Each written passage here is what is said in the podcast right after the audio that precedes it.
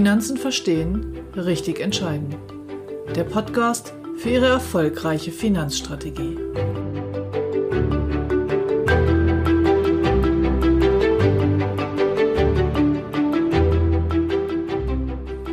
Nun kommen wir zum dritten Schritt bei der Erstellung Ihres Finanzprofils. Sie legen fest, welche Versicherungen Ihnen wichtig sind und in welcher Höhe. Wir beginnen heute mit den Sachversicherungen.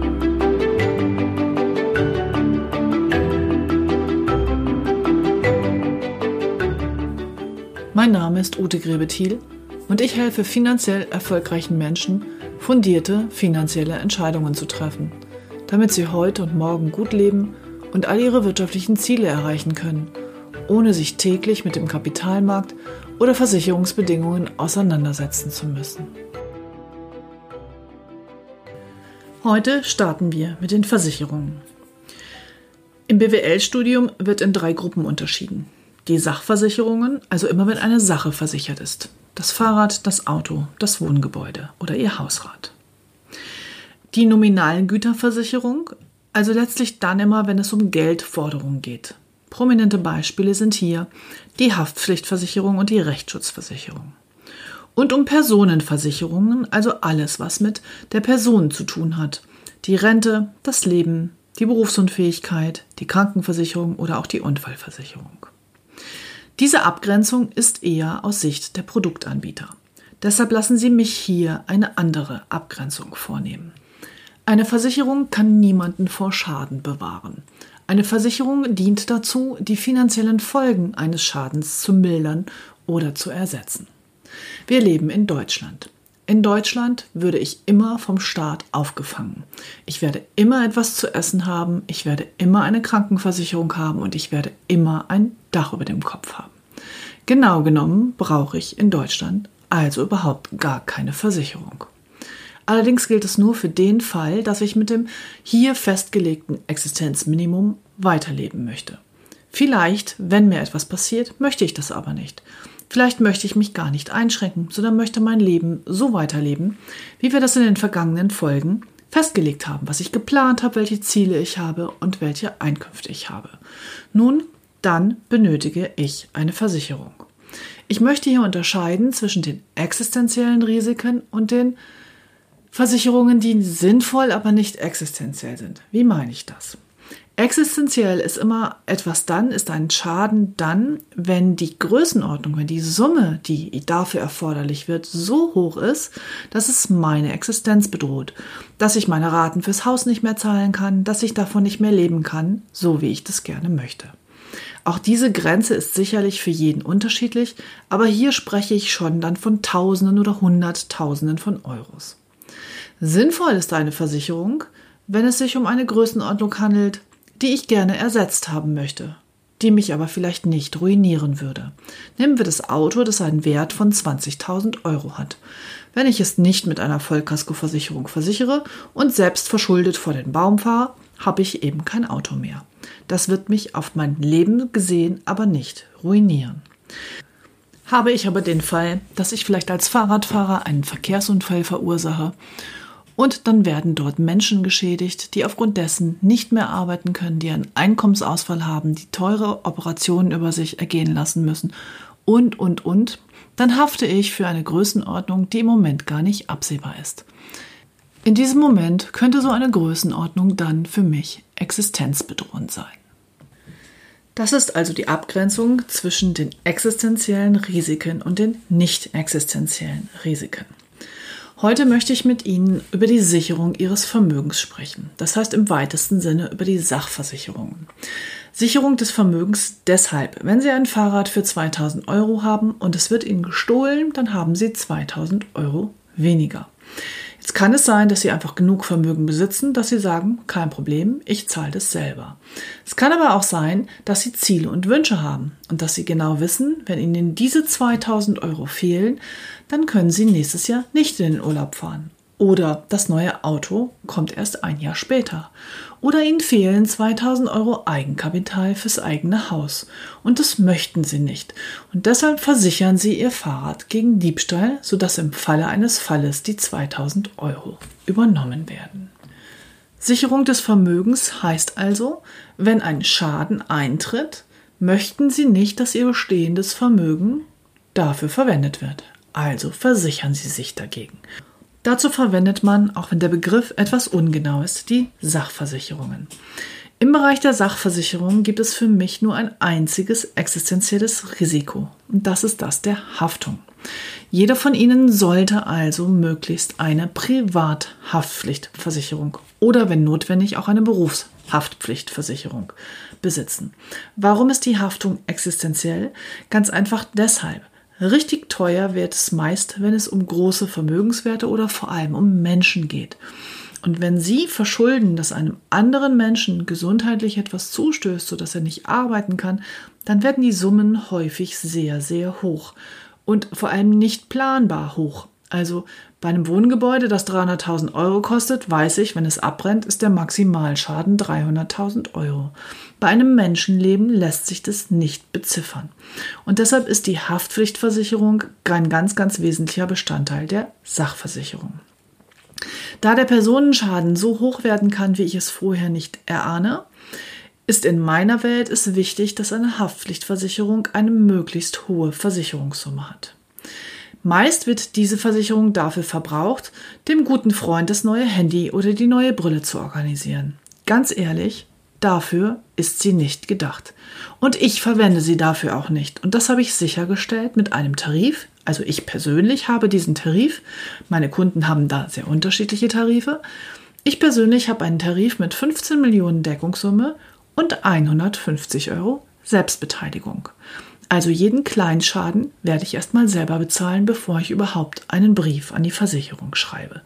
Das führt dazu, dass ich eben auch keine Gefälligkeitsschuldanerkenntnisse mache. Also die Haftpflicht ganz wesentlicher Punkt. Alle anderen Versicherungen in diesem Bereich, und das sind im Wesentlichen die Hausratversicherung, die Unfallversicherung und die Rechtsschutzversicherung und natürlich alle Versicherungen, die Sie dann brauchen, wenn Sie etwas haben, was dort versichert werden muss. Also zum Beispiel ein Haus, da brauchen Sie ein Wohngebäude. Ein Auto, eine Kfz-Versicherung. Ein Hund, eine Hundehalterhaftpflicht und so weiter. Also alle anderen Versicherungen, die Sie nur brauchen, wenn Sie auch ein entsprechendes Risiko haben. Hier gilt für mich wieder, in dem Moment, wo Sie haften, ist es ein existenzielles Risiko und Sie benötigen die entsprechende Haftpflichtversicherung. Also die Berufshaftpflicht, die Hundehalterhaftpflicht, die Pferdehalterhaftpflicht, die Kfz-Haftpflicht. Immer wenn Haftpflicht gefragt ist, dann wird es existenziell oder kann es existenziell werden und die sollten Sie auf jeden Fall haben. Bei Hausrat, Unfall und Rechtsschutz ist es eine sinnvolle Versicherung und Sie können selbst überlegen, ob Ihr Vermögen es hergibt, sich dort nicht zu versichern oder ob Sie diese Risiken lieber abgesichert haben möchten. Interessanterweise, je wohlhabender meine Kunden sind, umso besser sind sie versichert, obwohl sie es eigentlich aus ihrem Vermögen bezahlen könnten. Bei den Sachversicherungen gibt es noch einen weiteren Punkt. Ich habe schon angedeutet, dass ich persönlich meine Privathaftpflicht mit Selbstbeteiligung habe. Und das gilt für alle meine Sachversicherungen. Ich bin ein bisschen bequem und habe überhaupt keine Lust für kleinere Schäden auch nur in den Schriftverkehr mit der Versicherung einzutreten. Und über die Jahre, die ich keine Schäden hatte, spare ich mir so halt ein bisschen Prämie. Das heißt, in meiner Welt ist so eine Versicherung immer dann gut, wenn sie Top-Bedingungswerk hat, wenn sie im schlimmsten Fall auch wirklich hohe Summen leistet, wenn sie aber den kleinen Bereich ausgrenzt. Und da müssten Sie für sich jetzt einfach mal überlegen, welche Selbstbeteiligung passt zu Ihnen. Ich habe Kunden, die sagen, nein, wenn ich eine Versicherung habe, möchte ich auch, dass wenn ich einen Schaden habe, die bezahlt. Ich möchte keine Selbstbeteiligungstarife. Und ich habe Kunden, die sagen, hm, eigentlich reicht es mir, wenn ich den Großschaden absichere und alles andere kann ich auch selber bezahlen. Die haben dann eher etwas höhere Selbstbeteiligung. In der Beratung frage ich die Kunden jetzt immer, ab welcher Summe möchten sie gerne, dass die Versicherung ihnen weiterhilft. Dann werden zum Beispiel Summen zwischen 300 und 1000 Euro genannt. Das bedeutet aber nicht, dass jede Versicherung auch so eine Selbstbeteiligung hat, weil hier ist es wieder so, dass die Produkte oft gar nicht mit hohen Selbstbeteiligungen angeboten werden. Also 150 Euro Selbstbeteiligung in der Privathaftpflicht ist meines Wissens eine der höchsten Summen, die überhaupt auf dem Markt erhältlich sind. Beim Auto, das kennen Sie, kann man auch schon mal sagen, bei der Vollkasko, nämlich 1000 Euro Selbstbeteiligung. Also hier sind jetzt für Sie zwei Entscheidungen zu treffen. Erstens, welche der Versicherungen möchten Sie abschließen oder möchten Sie haben? Bei welchen Risiken möchten Sie versichert sein? Und zweitens, welche Selbstbeteiligung wäre für Sie in Ordnung? Dann kann man einen Top-Preis-Leistungstarif für Sie heraussuchen. Eine Besonderheit bei den Sachversicherungen stellt noch die Unfallversicherung dar, weil sie ja eigentlich eine Personenversicherung ist. Allerdings wird die Unfallversicherung berechnet auf die eventuell entstandene Invalidität. Das heißt, ihr Körper wird im Grunde wie ein Wohngebäude oder ein Auto einfach komplett versichert, so wie er ist. Und der Verlust eines Körperteiles oder der Funktionalität eines Körperteiles wird mit einem bestimmten Prozentsatz Invalidität bewertet. Dieser Prozentsatz ist dann genau das, was Sie bezogen auf die Versicherungssumme, die Sie zu Beginn abgeschlossen haben, ausgezahlt bekommen. Die Unfallversicherung versichert also eine Person, leistet aber im Grunde wie die anderen Sachversicherungen auch eine einmalige Summe, abhängig davon, in welcher Größenordnung Sie das vorher versichert haben. Die Unfallversicherung ist in meiner Welt sinnvoll, aber nicht existenziell. Denn diese einmalige Summe soll dazu dienen, dass Sie eventuell das Automatikauto anschaffen und den alten Schaltwagen abgeben oder sich andere Hilfsmittel besorgen aufgrund der entstandenen Invalidität. Ihre eigene Existenz, das heißt Ihr monatliches Einkommen oder ähm, wahnsinnig hohe Kosten bei der Wiederherstellung Ihrer Gesundheit, können Sie in der Regel über die Unfallversicherung nicht abdecken. Deshalb gehört sie hier in den Block der Sachversicherung. Also ich fasse noch einmal zusammen. Die Sachversicherungen sind die Versicherungen, die Sie dann abschließen können, wenn Sie Ihr Vermögen schützen wollen, wenn Sie also nicht eigenes Geld im Falle eines Falles für die Wiedergutmachung so eines Schadens verwenden wollen. Zu den Sachversicherungen gehören die Haftpflichtversicherung, die Hausratversicherung, die Unfallversicherung und die Rechtsschutzversicherung und alle Versicherungen, die bestimmte Risiken, die gar nicht jeder hat, abdecken, zum Beispiel die Kfz-Versicherung, die Wohngebäudeversicherung, die Hundehalterhaftpflicht, die Pferdehalterhaftpflicht oder auch die Bootsversicherung. Und natürlich alle möglichen anderen Besonderheiten wie Instrumentenversicherung oder ähm, Elektronikversicherung oder Reiserücktrittsversicherung oder was auch immer Ihnen da einfällt.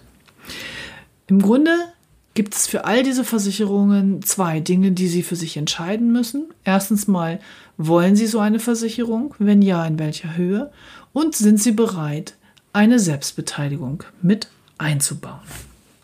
Das wirklich wichtige und existenzielle Risiko, was jeder von Ihnen absichern sollte, ist in meiner Welt die Haftung.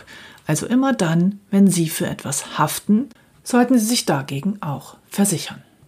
Nächste Woche wird es dann um die Sicherung Ihres Einkommens gehen. Im weitesten Sinne also um Personenversicherung. Übernächste Woche widme ich mich dann dem Thema Krankenversicherung. Da das sehr umstritten ist, hat es eine eigene Folge verdient. Ich weise nochmal hin darauf, dass Sie all diese ähm, Entscheidungen, die wir jetzt in den letzten drei Folgen besprochen haben, dass sie mal sich ähm, eine Struktur machen über die Dinge, die sie wollen, die sie vorhaben und jetzt auch über die Sachversicherung, dass sie das spielerisch mal eingeben können auf der Seite von MLP, wo der Budgetguide Light ist. Ich verlinke das in den Show Notes. Der Budget Guide Lite ist eine leichte, deshalb Lite, leichte Version der Beratungssoftware, die ich in meinen Kundengesprächen verwende. Und wenn Sie dort all Ihre Wünsche eingeben und auch im Versicherungsbereich wählen, was Sie gerne möchten, dann wird Ihnen ein grobes Budget dafür vorgeschlagen. Wenn Sie also aktuell so gar keine Ahnung haben, welcher Tarif denn was kosten würde, können Sie da erstmal ähm, ein bisschen probieren und so schon mal grob ein Budget für jeden Bereich festlegen. Ich verlinke das in den Show Notes, dann können Sie sich da einfach mal durchklicken. Ich hoffe, ich habe Sie heute wieder ein Stückchen weitergebracht bei der Erstellung Ihres Finanzprofils. Wenn es Ihnen gefallen hat, dann bewerten Sie mich doch gerne auf iTunes mit möglichst vielen Sternen und vor allem schicken Sie mir Feedback. Meine Kontaktdaten, meine E-Mail-Adresse stecke ich wieder in die Shownotes und Sie können gerne auch direkt unter den Podcast oder eben per Kontakt an mich mir mitteilen, was Ihnen gefallen hat, was Sie sich noch anders wünschen oder welche Themenwünsche Sie für die Zukunft haben. Ich wünsche Ihnen weiterhin eine gute Woche und verbleibe Ihre Ute Grebetier.